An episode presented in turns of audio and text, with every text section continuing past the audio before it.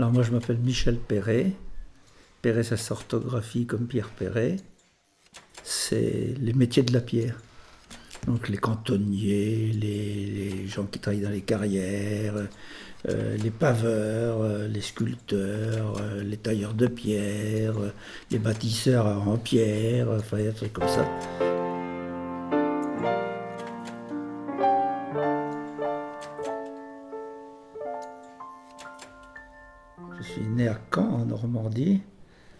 Je vais avoir 81 ans dans deux mois.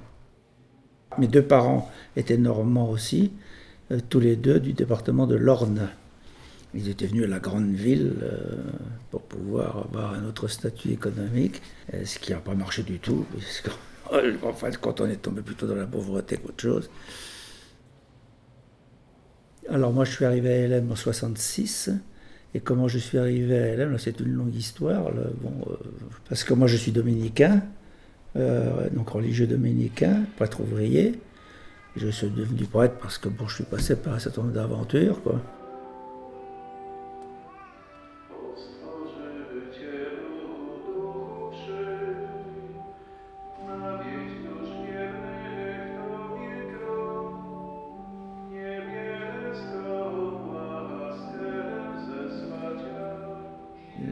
J'ai suivi mes études euh, enfant, puis très rapidement, à l'âge de 12 ans, je suis devenu tuberculeux une première fois parce qu'on n'avait plus assez à manger pendant la guerre dans la famille. Quoi.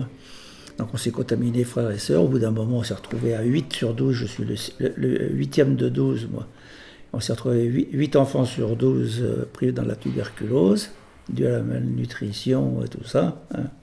et la contamination euh, familiale et, scolaire et tout ça. Enfin, ça courait partout la tuberculose à cette époque-là. Donc interdit d'établissement scolaire. Donc j'ai fait une partie de ma scolarité par correspondance. Euh, j'ai repris l'établissement scolaire passagèrement de ci, de là. Et puis après ça, il faisait des contrôles. J'étais à nouveau euh, en risque d'être contagieux, donc éliminé. Il fallait que je reprenne la correspondance, euh, etc. Donc un itinéraire chahuté. Et puis au milieu de tout cet itinéraire chahuté-là est arrivé le 6 juin 1944, c'est-à-dire le jour du débarquement en Normandie. Et la maison que nous on habitait euh, se trouvait au nord de la ville de Caen. Et les Alliés, pour empêcher euh, que les Allemands n'aillent porter des troupes et du matériel sur le front, euh, qui était tout à côté, qui était à 15 km, 12 km le plus près, euh, bah, ils ont rasé les, quartiers nord. ce qui fait que nous, le 6 juin 1944 à midi et demi, alors qu'on s'apprêtait à se mettre à table, il a fallu sortir de la maison en catastrophe. Moi, j'étais en petits chaussons, petits shorts et chemisette. Mes frères et sœurs, pareil. Mes parents, pareil. Tout le monde était en petite tenue. Il faisait un temps magnifique ce jour-là. Euh, donc, pas de papier, pas d'argent, rien à manger, rien à boire, aucun vêtement de rechange. Voilà, on était tous comme du plâtre, euh, comme ça, euh, avec toute la poussière qu'il y avait, au milieu d'un tas de ruines, et puis, bon, ben, il n'y a plus qu'à partir, quoi.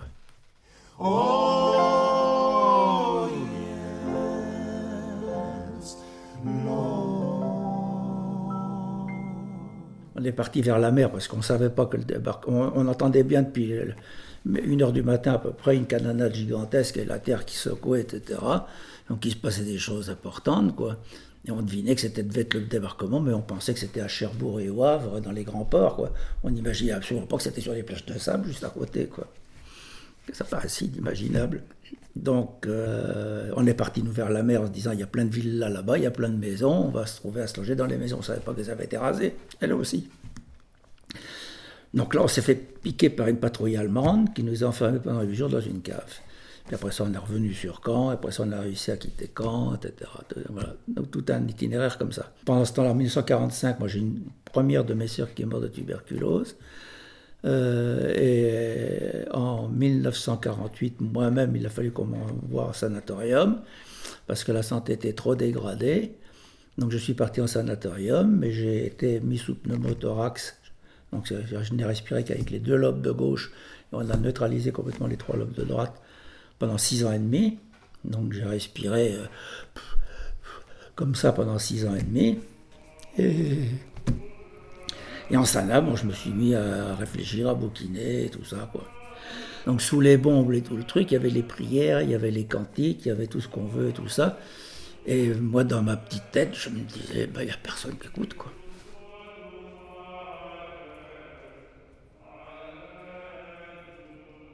Quand on est gamin, c'est pas des choses qu'on peut dire, c'était pas recevable culturellement, familialement, etc. C'était à propos euh, inadmissible, enfin donc euh, euh, je m'auto-censurais, etc. J'ai découvert des années après que d'autres mes frères et sœurs, pratiquement tous, on s'est fait le même raisonnement.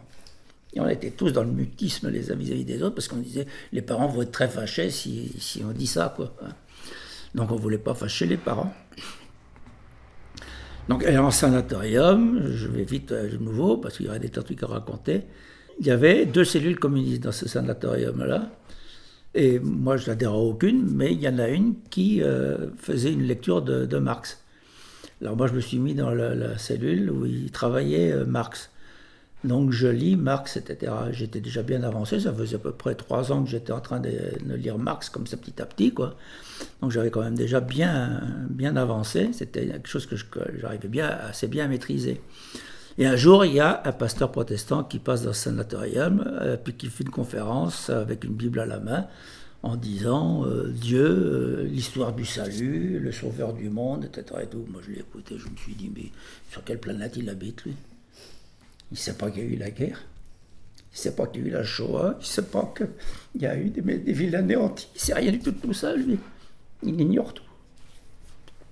Ça me paraissait complètement dingue. Donc j'ai eu envie de, de l'agresser, puis je me suis retenu. Ne l'ai pas agressé. Puis à la fin, il a distribué gratuitement des Bibles. Alors bon, moi je me suis mis à lire la Bible. Quand on est au sanatorium et qu'on n'a rien à faire, faut bien occuper le temps. Quoi. Puis je suis arrivé au Nouveau Testament. Je suis tombé sur un personnage euh, qui m'a époustouflé, euh, Jésus. Et alors là, été complètement étonné. J'en ai fait, je m'en suis rendu compte après, quand j'étais à l'université, quand j'ai fait philo, euh, que j'en avais fait une lecture marxiste. C'est-à-dire que je me suis interrogé en me disant euh, quel est le contexte socio-politique, économique et culturel qui a fabriqué un bonhomme comme ça? C'était une excellente question. Et là-dessus, je me suis dit, bon, on voit bien qu'effectivement, il est le produit d'une culture, il est le produit d'une histoire, il est le produit de toutes sortes de choses comme ça, mais il n'est pas réductible à ça. C'est ça qui m'emmerdait. Donc je me dis, euh, il se dit lui-même, il parle de Dieu en disant mon père, etc., enfin des trucs extravagants. je me dis, bon, euh, il, a, euh, il porte en lui une autre source. Enfin, les antibiotiques arrivent, je suis délivré de la, de la tuberculose. Je peux reprendre les études, je passe les bacs, j'entre à la fac, etc. Et dans le même temps, euh, je fais la connaissance de Monique, euh, etc. Et bon, bah, c'était celle qui était quasi fiancée à l'époque. Hein. On chemine à deux, comme ça, pendant quatre ans. J'étais euh, animé d'une passion gigantesque pour changer le monde. Je me dis, il faut changer le monde, on est dans un monde invivable, il faut changer la religion parce que, euh, voilà, deux guerres mondiales, et c'est dans l'Europe dite chrétienne que ça pète, donc le, le, christianisme, il faut le réformer, il faut le foutre par terre ou il faut en faire autre chose, c'est un fauteur de guerre, etc. Voilà les idées que j'avais dans ma tête, quoi. Donc, si on veut faire avancer les choses et arriver à un autre monde, bah, il faut foutre ça par terre ou il faut le rénover complètement à tout le truc. Donc voilà, moi je m'intéressais pas plus que ça à ça, j'avais ça un petit peu dans ma tête, mais sans plus. Puis elle, bon, bah, elle me dit, écoute, tu es trop passionné, tu veux changer le monde, tu veux changer la religion, euh, tu as la tête politique, etc. Bon, notre couple, il sera quoi La famille, il sera quoi, etc. Il n'y a plus beaucoup de place pour, pour d'autres trucs, tu es trop pris là-dedans, quoi. Non, comme souvent, les femmes, elles sont plus rapides à piger des choses que nous. Donc, moi, ça m'a bien sûr euh, énormément blessé. J'ai été très, très peiné. Pour moi, c'était une catastrophe. C'était tout, euh, ce que, j'envisageais dans la vie qui s'effondrait. Et puis, je me rendais compte que, bon, bah, elle me disait, merde, elle met le doigt sur le truc, quoi, elle a raison. Et puis, dans une manif à Caen, euh, euh, je sais plus, une manif sur quoi, etc. Euh, il il y a un copain qui me dit euh, Tiens, bah, je vais te faire connaître un, gars là et tout ça. ça devrait t'intéresser. C'était à l'époque où Rome avait fait les gigantesques conneries, c'était en 1954, de condamner les prêtres ouvriers. Ça avait déclenché un énorme truc, dans toute la presse en parlait, les radios en parlaient, etc. Donc les prêtres ouvriers, prêtres ouvriers. Et alors, il me présente un, gars qui était dans la manif, là, comme ça, et qui était un, prêtre ouvrier. Alors, bon, moi, je parle, je lui dis, ah bon, il dit, ben, Rome, une fois de plus, ils ont fait le con, ils savent faire que des conneries, etc. Et vous êtes condamné, là, il me dit oui, et tout le truc, donc on bavarde et tout ça. Et puis je lui dis, bon, on pourrait se revoir, et il me dit oui, euh, et bon, il me donne son adresse, et puis je m'en vais le voir, mais je voulais discuter, bon, ben, pourquoi Rome faisait le con comme ça, tout le truc. Puis dans le même temps, bon, euh, il m'interroge sur euh, mon itinéraire. C'était le moment où justement, euh, ça, Monique m'avait mis devant la réalité de, ma conscientisation du moment. Donc, sans doute parce que c'était trop lourd pour moi, je lui en parle. Il n'avait rien à en cirer, mais enfin, mais je lui en parle. Et, et puis là-dessus, je suis tombé sur quelqu'un qui était un bon psychologue et tout le truc, qui m'a bien aidé à, à remuer un petit peu les arrière-fonds, etc. Il m'a fait ressortir les trucs que je viens de raconter, c'est pour ça que je suis capable de le raconter, le débarquement, les bombes, il n'y a pas de etc.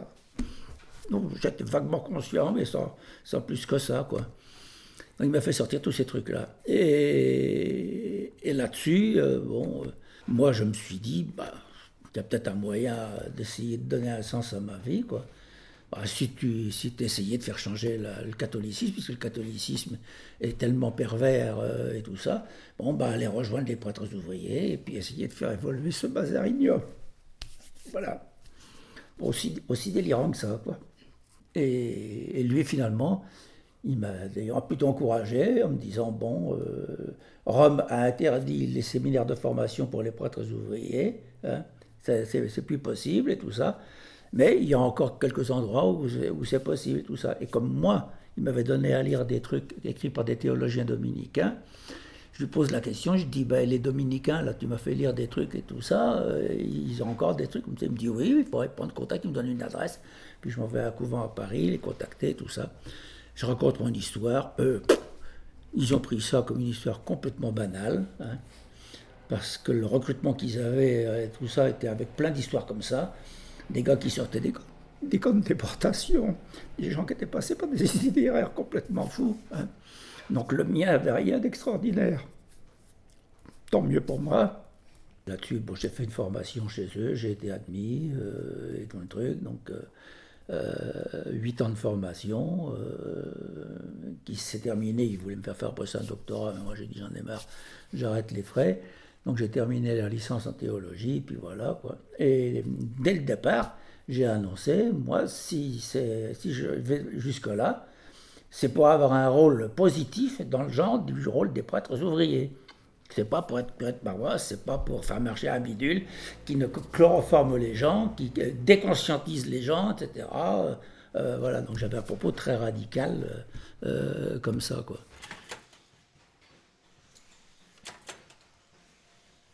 Quand Jésus a travaillé de ses mains, dire que le travail manuel est incompatible pour un prêtre, alors que le, prêtre, normalement, il doit entendre Jésus-Christ, il faut quand même, avoir l'esprit tordu pour, pour inventer des trucs pareils. Quoi.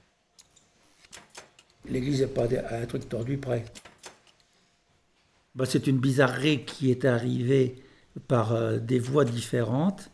Il y a une première voie qui est celle des prisonniers de guerre, de prêtres prisonniers de guerre, où euh, envoyés en déportation, dans les camps de déportation, comme c'est le cas de Joseph, là, celui qui est le dernier à droite là ici, qui a été déporté euh, en Ukraine, et qui se sont retrouvés là après avoir travaillé dans les usines, des tas de trucs, a notamment les usines d'armement et tout le truc.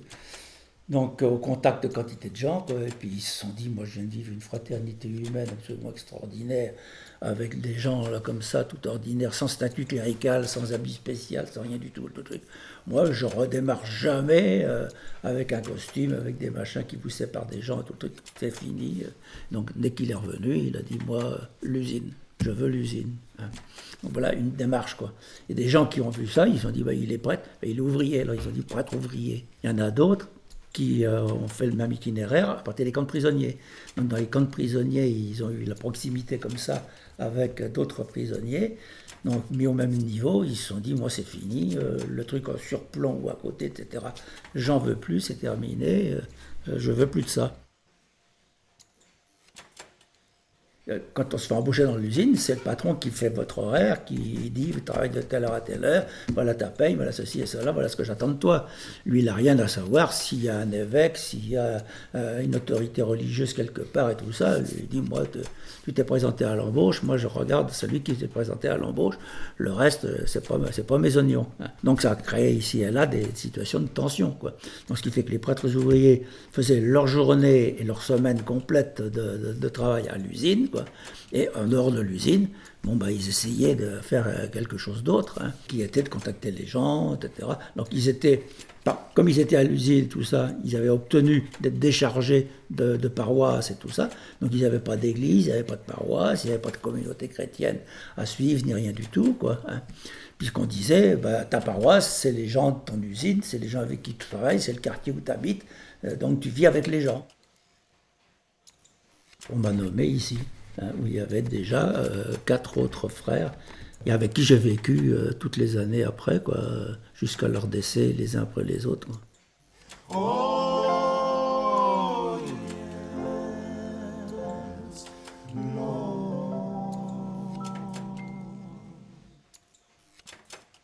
Le projet était que je prenne l'embauche chez Peugeot, qui existait à ce moment-là à Fives, où ils étaient 2005. Donc je m'étais présenté chez Peugeot, euh, chez Peugeot, ils avaient pris tout mon dossier et tout ça. Bon, bah, repasser le samedi, etc. On vous fera signe pour une embauche un samedi après-midi. Moi, je travaillais encore le samedi matin à ce moment-là chez Poète. Euh, donc, j'avais que le samedi après-midi. Je m'en vais chez Peugeot. Euh, au service du personnel. Je tombe sur une des deux dames. Une semaine, c'était l'une, l'autre semaine, c'était l'autre. Euh, et puis elle me dit, bon, c'est quel nom, etc. Alors je répète, Perret, tout le truc. Alors comme d'habitude, elle se retourne pour regarder dans les casiers, puis tout d'un coup, elle se retourne, ça. Ah ben, il n'y a pas d'embauche, etc. J'ai dit, là, il y a un truc. Elle ne fait jamais ça d'habitude et tout ça. Donc euh, j'en parle ici, euh, les copains de l'équipe me disent, bah, écoute, on connaît des copains qui travaillent euh, chez Peugeot, on va voir s'il y en a qui peuvent essayer de savoir qu'est-ce qu'il y a, il y a un truc. Alors finalement, ils trouvent par un délégué CGT dont la femme travaillait dans les bureaux. cette femme-là, pendant l'heure de midi, à l'époque où il n'y a plus personne dans les bureaux, elle est allée voir dans le service du personnel et elle a regardé Perret, le dossier, etc. Et dans le dossier, elle a vu une fiche des renseignements généraux au nom de Michel Perret. Et dans la fiche des renseignements généraux, il y avait les deux fois où j'ai été euh, mis au poste de police euh, à Caen, euh, chopé par les flics dans les manifestations contre la torture en Algérie ou pour la paix en Indochine. Hein. manifestations avec les étudiants, etc. tout le truc. Quoi. Donc voilà, ce qui est complètement interdit par la loi, puisque les fiches de police ne sont non communicables. Hein. Peugeot, lui, il avait le droit aux fiches de police. Hein. Et il pouvait comme ça faire le tri du personnel qu'il embauchait. Hein. Donc les carottes étaient cuites, il n'était plus question que je prenne de l'embauche chez Peugeot. Là-dessus, les copains me disent, bah, il y a de l'embauche, c'est vrai que c'était une époque euh, où il y avait de l'embauche, ces années-là. Donc, euh, je garde le journal, et puis je vois, euh, Fauvé Girel cherche chaudronnier soudeur P2 sur essai professionnel. Voilà, je me fais embaucher, j'arrive, et puis voilà, la suite, et puis je suis resté là euh, pendant euh, près de 20 ans. Quand je me suis fait embaucher dans la troisième usine où j'ai été, c'était à l'île Sud, juste en face de la cité hospitalière. C'est détruit là maintenant, ils ont fait des nouveaux logements à la place. Ils ont rasé toute l'usine. Donc je me suis fait embaucher à Cognito, parce que si on déclarait qu'on était prêtre, on n'était pas embauché, bien sûr. Hein. Euh, les patrons, ils ne cherchent pas après les militants, hein, ils, les évitent. Hein. je me suis fait raconter par des gens à Fives, la rue Bourg-en-Voix, où il y avait euh, l'usine Boutry, avec euh, une statue du Sacré-Cœur ou de la Vierge, je ne sais pas quoi, etc. Il y avait contre-maître et contre-dame qui étaient là à l'entrée, ils regardaient si les gens faisaient le signe de croix. S'ils ne faisaient pas les signes de croix, ils disaient là, il faut qu'on aille voir le curé, savoir s'ils envoient les enfants au catéchisme. Si le curé disait ben, on ne voit jamais les enfants au catéchisme, donc ça doit être un rouge, donc tu dégages. ils savaient déjà que les prêtres ouvriers tenaient avec les syndicats, etc. Donc ils ne voulaient pas recruter de, militants supplémentaires. Donc la consigne était chez les prêtres ouvriers. Quand tu te présentes à l'embauche, tu ne dis pas qui tu es, la discrétion complète.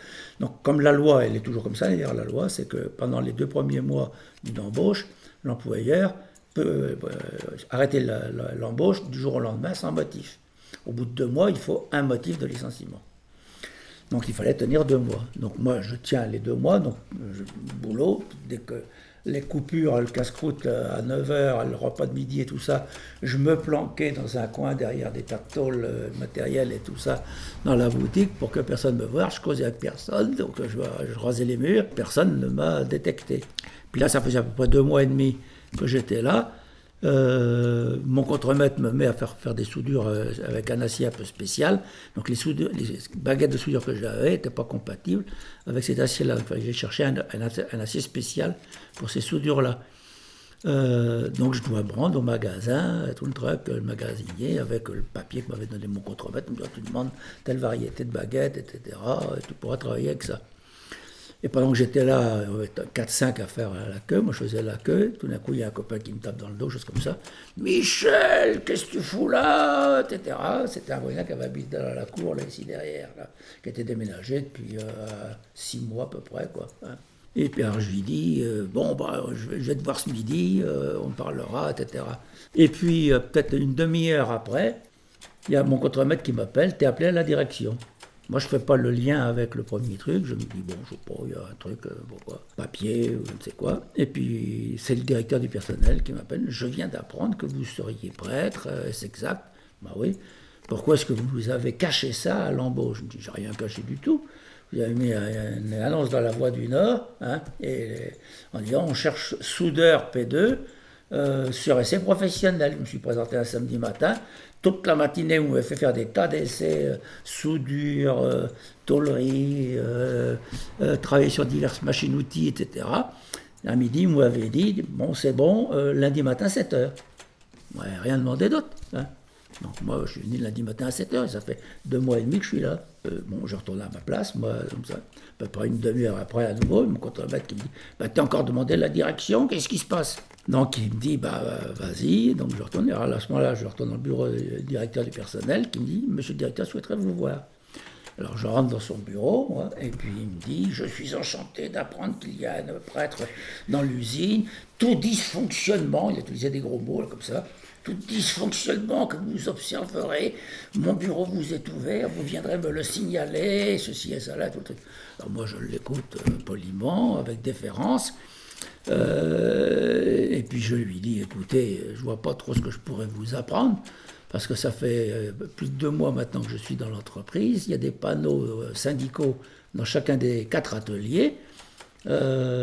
sur les panneaux syndicaux, tous les dysfonctionnements sont marqués, avec, avec les interventions des délégués. Donc je vois pas ce que vous pouvez ignorer. J'avais repris son mot, les dysfonctionnements. Hein. Ah bon, ah bon, euh, comme vous l'entendez, comme vous l'entendez, au revoir monsieur, ma porte vous est ouverte. Je retourne à ma place, je me dis, bon, ben, maintenant, on ne va pas me licencier, euh, sauf s'il fait le con avec la loi, enfin, on verra bien. Donc je me dis, bah, ça y est, maintenant c'est su et tout le truc, quoi. Alors je me dis, bon, bah, je vais aller pour une fois, au lieu de manger ma gamelle dans mon petit coin en me planquant dans un trou, euh, je vais aller au restaurant d'entreprise, puisque je savais qu'il y avait un restaurant d'entreprise. Donc je me vais au vestiaire, je me lave bien les mains, m'en vais au restaurant d'entreprise. J'arrive au restaurant d'entreprise, tous les regards vers moi. Chélie, Chélie, Chélie, Chélie. On passe pas inaperçu. Donc ça avait fait le tour, je l'ai su après. Hein. Lui, l'ancien copain de la, de la rue, de la cour, il, avait, il, y a, il y a un curé dans l'usine, il y a un curé dans l'usine, il travaillait à tel atelier, je le connais, il s'appelle Michel, etc. Donc ça avait d'atelier à l'atelier, ça avait circulé, l'événement s'était passé vers 9h le matin à peu près, donc ça avait eu le temps de circuler, tout le monde était au courant, quoi. Il voulait voir quelle était la tête de, de Stovny, quoi. Donc c'est quand même très impressionnant, quoi. Donc euh, moi j'ai raconté ça aux copains après, ils m'ont dit bah oui c'est toujours comme ça, on passe pas inaperçu, euh, t'as beau essayer d'être discret et de pas t'afficher, euh, c'est toujours un événement, c'est toujours un événement. Donc on retrouve, et moi j'en étais tout content bien sûr, spirituellement, euh, bah, la même chose que Jésus. Quoi. Euh, l'insolite de, cet homme qui a un comportement qui n'est pas le mimétisme complet des autres gens, des autres hommes de religion, de foi, etc qu'il y avait. les gens bien de voir qui c'est celui-là, etc. Les récits sont là pour dire il y a tout le temps des foules autour de lui. Qu'est-ce que c'est Qu'est-ce que c'est que, cet homme qui n'est pas comme nos autres responsables religieux, qui est autrement, etc. Et je vivais le même phénomène. les copains m'avaient dit tu verras, c'est comme ça que ça se passe. Alors moi, bon, j'arrive ici en 66, donc tout ça c'était déjà là. Il y avait une communauté chrétienne qui existait, qui était essentiellement, qui existe toujours d'ailleurs, euh, donc essentiellement des convertis, mais qui n'ont jamais, comme c'est généralement le cas des convertis, c'était encore comme ça aujourd'hui, qui n'arrivent jamais à faire leur intégration dans la grande église, comme ils disent, ce qui ne s'y retrouve pas du tout. Et ils rentrent dans une paroisse où il y a des cérémonies, des machins, des costumes, euh, des prières euh, dans une langue qu'ils ne comprennent pas. Euh, c'est même du français, mais c'est un français en poulet et tout le truc. Hein. très saint Seigneur, je sais pas quoi, etc. Ils disent, bon, il n'y a jamais personne qui parle comme ça, donc qu'est-ce que c'est que ce truc quoi? Alors, au point de vue de l'équipe nous on célébrait l'Eucharistie tous les jours. Joseph, lui, c'était un matinal, il était debout de bonne heure à 5 h au matin quand c'était pas 4h30. Hein. Donc c'était un lève-tôt. Donc lui, il disait, vous, me faites chier, il faut attendre, etc. Moi, je me lève, je, euh, fais la messe euh, et, je fais le petit déjeuner. Il était bourguignon d'origine, donc le petit déjeuner, lui, c'était le sauciflard, le, le verre de rouge, euh, etc.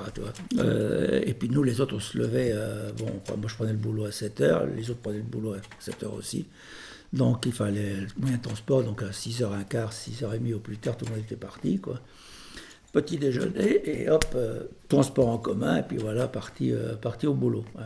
En revanche, le soir, nous, quand on rentrait, hein, sauf si on avait une réunion syndicale ou un truc comme ça qui empêchait d'y participer, euh, toilette en arrivant, parce qu'à cette époque-là, il n'y avait rien dans les usines.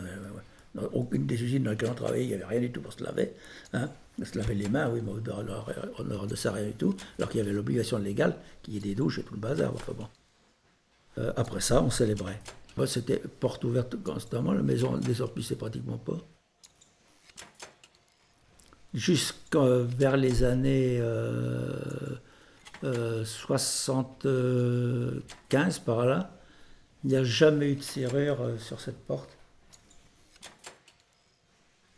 On n'était pas tout seul, pratiquement personne ne fermait sa maison, tout était ouvert et tout le truc. On pouvait laisser le vélo ou la mobilette sur le trottoir toute la nuit, on le retrouvait le lendemain matin. Mais ça, ça tient au fait que c'était une époque où la population était extrêmement stable. Donc les gens avaient été, depuis tout petit enfant, ils avaient habité la rue. Donc on ne va pas prendre le vélo de son frangin ou de sa frangine ou je sais pas quoi, etc. Donc euh, c'était la, famille, quoi. Donc il y avait des gosses qui venaient avec leur cahier, leur cartable. Ils arrivaient, bonjour, comme ça, ils posaient tout sur la table, comme ça faut que tu m'aides. Et alors en avant, donc là, donc tu avais prévu autre chose, tout d'un coup, il fallait faire de l'aide aux devoirs euh, et tout le truc. Tu vois. Après ça, il ressortait, tu avais à peine fini avec là, tu avais l'autre qui se ramenait, quelque chose comme ça, puis il recommençait, il dit Michel, comment qu'on fait ça? Hein, Bon, alors voilà, ça, il faut recommencer. Tu vois. Bon, et c'était comme ça tout le temps, tu vois. Donc il y avait ça avec les gosses, avec les machins, et bon, tout, le quartier savait que c'était comme ça, que c'était la maison de tout le monde, et il savait que là, bon, il y avait. Euh, du, recours possible quand on avait euh, un souci euh, comme ça. À la libération, il y a eu un mouvement ouvrier extrêmement fort. Il faut savoir que les cadres et toute la direction de l'usine de Fives, hein, qui à l'époque comptait à peu près 5000 ouvriers, travaillaient dans la métallurgie. Donc ils avaient été plus ou moins réquisitionnés par les Allemands et tout le truc, et ils avaient travaillé pour l'armement et pour les Allemands. Donc euh, ils ont été considérés comme collaborationnistes, ce qui fait qu'à la libération, tout cet encadrement et la direction de l'usine de Fives a été mis en tôle à, la prison de Los. Et ce sont les syndicalistes qui ont pris la direction de l'usine. Il faut savoir ça dans l'histoire et moi, c'est très important, c'est très important.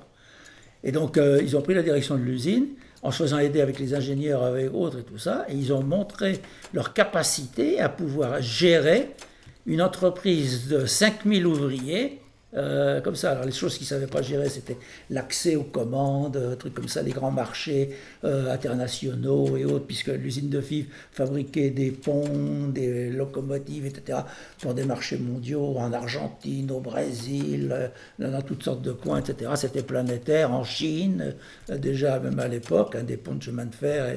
mais ils savaient que, bon, il y avait les bureaux d'études, ils étaient là, les ingénieurs étaient là, comme le travail pouvait se faire, quoi. Donc ils ont, ils ont piloté ça pendant à peu près deux ans.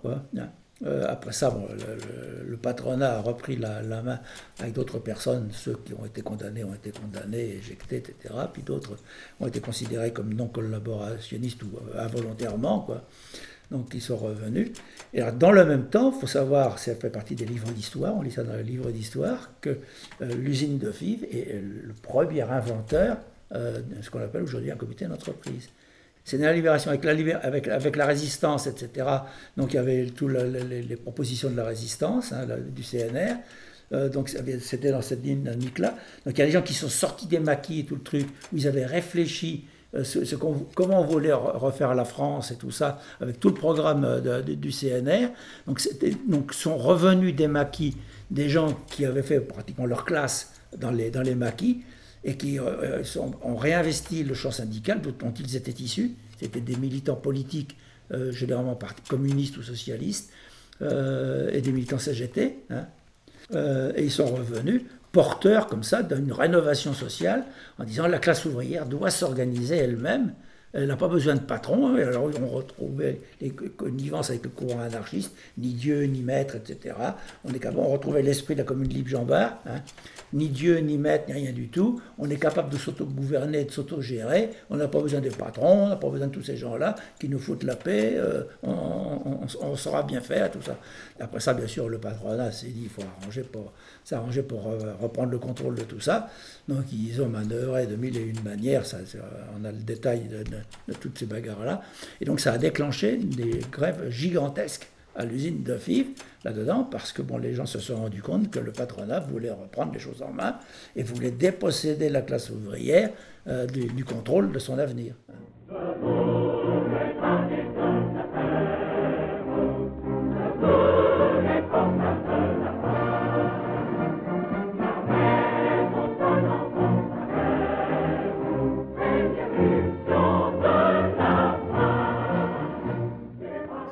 D'un coup, l'Europe s'est trouvée privée euh, de euh, l'essentiel de ses sources pétrolières. Donc le prix des carburants a grimpé euh, de façon phénoménale. Donc des tas d'entreprises ont, pas pu suivre machin parce que les coûts étaient devenus exorbitants. Dans la même foulée, il y a eu euh, deux autres phénomènes, qui est le phénomène qu'aujourd'hui on appelle de la mondialisation, c'est-à-dire euh, d'autres pays deviennent concurrentiels et en capacité de faire les mêmes types de production, hein, euh, y compris dans des trucs très lourds comme la sidérurgie, l'automobile et des trucs comme ça, y compris le textile. Hein. Et donc il y a tout d'un coup une concurrence qui était inexistante. Hein qui se, fait jour, hein, qui n'était pas encore mondialisé. À ce moment-là, c'était dans des sphères géographiques plus restreintes. Hein. et, tout ça articulé au, phénomène que les pays d'Afrique euh, qui avaient contribué à la libération de l'Europe, on, a, fait euh, comme ça des, Noirs, des Africains, des, des, Algériens, des Marocains, etc., par milliers et milliers sont venus euh, défendre la France hein, et mourir pour notre patrie, etc. Euh, donc, euh, ils ont découvert aussi l'envie de s'émanciper et de se dire, ben, nous, ce serait bien qu'on soit mettre chez nous, hein, et que les Français, ben, ils dégagent, hein, et puis qu'ils nous laissent piloter nous-mêmes. Donc, à leur échelle de pays, euh, le même phénomène qui s'est passé à l'usine de FIV. on est capable de s'autogérer nous-mêmes, on n'a pas besoin des autres, etc. Ils se sont dit, on est capable de gouverner notre pays tout le temps. Donc, y a, donc ce phénomène de s'ajouter. Hein. Et, dans le même temps, le saut technologique le saut technologique, à savoir que la sidérurgie, euh, avec les modes euh, de production euh, d'antan, il y avait de nouvelles techniques de fabrication d'acier avec des hauts fourneaux, avec un appareillage beaucoup moins conséquent que celui qui existait auparavant, etc. Donc ces quatre phénomènes se sont, ont, fonctionné pratiquement en même temps. Hein. Euh, et ce qui fait que très rapidement, ça a commencé à amorcer ce qu'on appelle la désindustrialisation. Donc on a fermé des sites sidérurgiques. Moi je me souviens être allé avec la CGT à Denain euh, soutenir la lutte que les copains menaient euh, là-bas. Hein. et pendant le casse-croûte du midi, tout ça, à la table où j'étais, on discutait avec les gars. Puis bon, je dis, bah oui, j'essaie d'expliquer aux copains ce que je viens de dire là comme ça, ces phénomènes-là. Là, il m'écoute, il m'écoute et tout ça. Et puis ils me disent Ouais, ouais, ouais, ça c'est ce qu'on te raconte, ça c'est ce qu'on te raconte, mais c'est pas comme ça, c'est pas comme ça. Puis alors, à ce moment-là, il euh, m'amène devant la fenêtre et il me dit Regarde, regarde Il me met devant les, baies vitrées qu'il y avait là comme ça. Puis on voit l'immensité de l'installation industrielle, les cheminées, les bâtiments, des, des halles euh, de, fabrication aussi haute que la gare de l'île Flandre, que, le, grand truc, un truc immense comme ça. Il me dit, Michel, on détruira jamais Paris, ça, ça disparaîtra jamais. Donc on voit bien que l'imaginaire était incapable de penser que tout ça pourrait être disparaître. Parce qu'aujourd'hui, quand on y va, c'est, c'est comme la table ici. Hein. Il n'y a plus rien.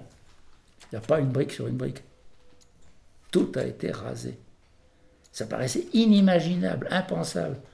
Donc c'était difficile de construire des luttes parce que les, copains se disaient mais ils nous racontent des conneries, c'est pas possible. Une des raisons pour lesquelles les luttes n'ont pas eu le niveau qu'elles auraient dû avoir, hein, c'est que des gens comme moi et d'autres, on avait beau aller sur place pour essayer de convaincre les camarades en disant camarades, si vous ne luttez pas, vous allez vous faire euh, liquider, etc. Et on leur donnait des exemples, on dit ah, ils ont fermé là-bas, ils ont fermé là-bas, comme ça. il y avait des réactions comme ça que je raconte devant la fenêtre. Regarde, t'as des yeux pour voir, mais regarde, regarde. Au démarrage, l'idée c'était, nous, euh, on est du côté de Dieu, les gens connaissent pas Dieu, on va leur faire connaître Dieu, donc un monde merveilleux, etc. Donc ils vont être euh, séduits par ça, et puis ils vont se christianiser, ils vont adhérer à ça. Puis finalement sur le terrain, quand on plonge au cœur de l'humanité, et notamment d'une humanité qui est en train de souffrir, qui est en train d'en baver, qui à un moment donné se demande quelle différence il y a entre l'animal et l'homme, tellement on nous maltraite. Moi j'ai vécu ça moi-même dans ma propre usine, hein, où j'ai passé des journées à me dire, mais Michel, quelle différence il y a entre une bête de somme et toi? Il n'y en a pas, on est en train de t'utiliser exactement comme on utilise un cheval euh, à tirer la charrue dans les champs, etc. Euh, on, le crève et tout le truc, tu rentres le soir, tu es complètement épuisé, à aucun moment tu as eu le droit d'exister comme être humain. Hein. Donc quand, on est nié comme ça dans sa propre humanité, c'est vraiment une très grande souffrance.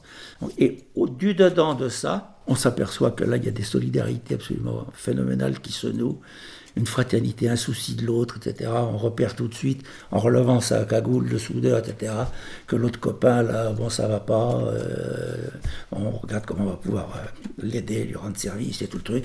Bon, pour des raisons très diverses. L'un, c'est parce que son ménage est en train de foirer, l'autre, c'est parce qu'il y a un enfant qui est malade, l'autre, c'est parce qu'il est crevé, euh, peut-être comme ça. Donc, pour pas qu'il perde ses points et son boni, on se dit, ben, je vais prendre une partie de son boulot. Donc, on, lui dit, t'emmerdes pas, on prend la palette, et puis on prend une partie de ses pièces, et puis ça y est, on accélère, et puis on fait une partie de ses pièces, etc. Quand on est embarqué dans ces trucs comme ça, on se dit, Dieu, il ne faut pas aller le chercher loin. Ça, c'est le comportement de Dieu, ça. Oh,